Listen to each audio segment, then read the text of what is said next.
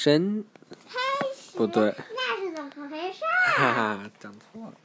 可开可关的磁铁，电可以发光和发热，它也可以制造磁铁，但这是一种你可以打开和关闭的磁铁。用电做的磁铁叫做电磁铁。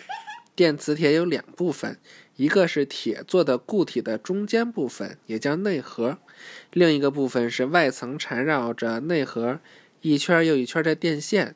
当电流流过缠绕着的电线时，内核的铁变成磁铁，铁从电线里流动的电子那里获得吸引力，也就是磁力。一旦电流被关掉，电磁铁就失去磁性。电磁铁可以用来制作电动机。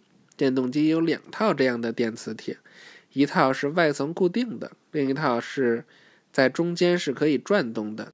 中间那套电磁铁固定固定在一根轴上。当电动机打开时，两套电磁铁互相推拉，使得中间的电磁铁动起动起来，转动轴。转动轴的动力可带动其他机器运转。